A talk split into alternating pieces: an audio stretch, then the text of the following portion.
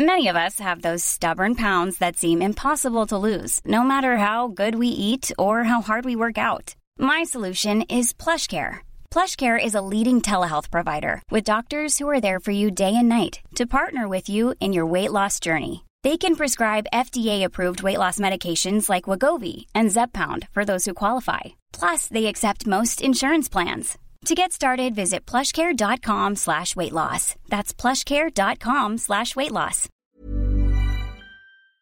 Bonjour, bonsoir, bon après-midi à toutes et à tous. Petite nouveauté dans le podcast cette saison, je vais vous proposer chaque veille d'épisode un petit extrait qui, j'espère, vous donnera envie d'écouter l'épisode complet le lendemain. Et donc voilà, je vous laisse avec l'extrait du jour et je vous dis à demain pour l'épisode complet avec l'invité du jour.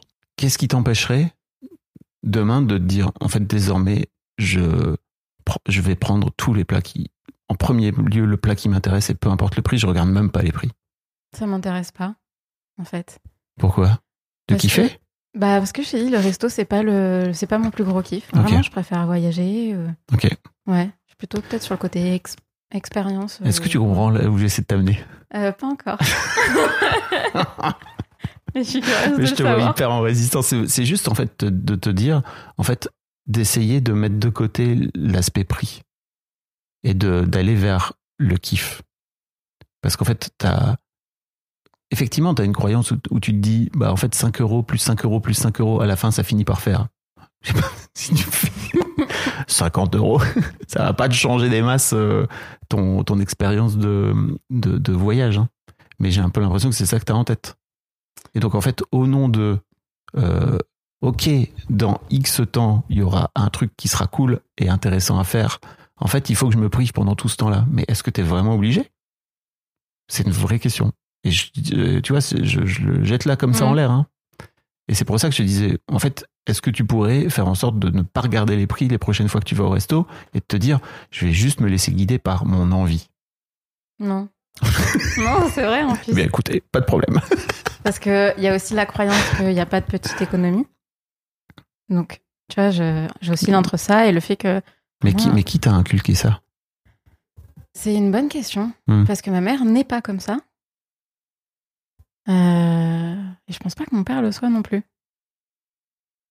Parce que pour moi, derrière cet aspect, il n'y a pas de petite économie, il y a aussi un esprit euh, de gain petit.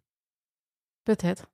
En fait, qui est limité, qui est limitant, qui te cadre dans un truc de. ben, en fait, euh, euh, fais en sorte d'être. euh, de, de vivre dans le plus petit euh, périmètre possible, quoi. Tu vois? Alors, certes, c'est une projection, tu vois, parce que c'est c'est avant tout de l'argent, mais pour moi, ça. Il y a potentiellement derrière un état d'esprit un peu comme ça, quoi, tu vois? Il n'y a pas de petites économies. C'est incroyable cette phrase. Mais pour qui? Pourquoi? Pourquoi faire? Enfin, je veux dire, c'est quoi? Je te vois bugger là. Je vais le méditer. Mais t'es en plein dans ton paradoxe. Ouais. C'est-à-dire que pour moi, t'es vraiment, en- on est en plein dans.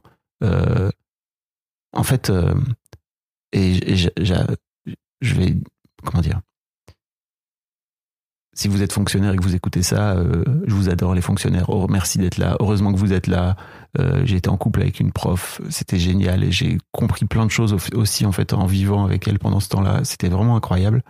Mais il y a aussi un truc où, en fait, tu sais quand tu rentres euh, au début de ta carrière combien tu vas gagner et tu sais à la fin de ta carrière combien tu vas gagner. Il n'y a pas d'évolution possible en fait. Et l'évolution, tu sais qu'elle est toute tracée. Mm. Et et t'es parti sur, un, sur des rails pour bah, le temps que tu resteras là et a priori toute ta carrière. Quoi. Et, euh, et en fait, cette, euh, ce, ce système qui te vend de la sécurité euh, de l'emploi, tu vois, effectivement, te prive totalement de liberté. Ou en tout cas, il y a plein plein de libertés qui sautent, quoi. Bah, la liberté de pouvoir te dire, euh, bah fuck you, tu peux partir. Moi, j'ai découvert que le l'éducation nationale ne, ne t'offrait pas de rupture de rupture conventionnelle, euh, t'empêchait de partir. Et c'est qu'en fait, si tu voulais prendre un congé, il te sucrait ton ton capes, quoi. Donc t'as plus la possibilité de revenir après.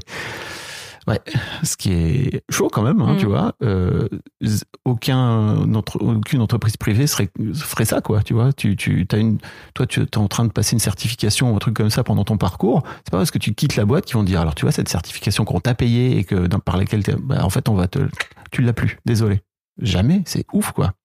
Mais bref, au nom de tout ça, au nom de cette sécurité, j'ai vraiment l'impression qu'il y a aussi un truc, tu vois, de, bah, en fait, ton précaré, tu l'as déjà. Tu rentres à 20 ans, 25, tu rentres à 20 ans ou 25 ans dans, dans l'éducation nationale, et en fait, euh, ou peu importe ailleurs, hein, et en fait, tu sais que à l'âge de la retraite, tu vois à peu près où tu seras.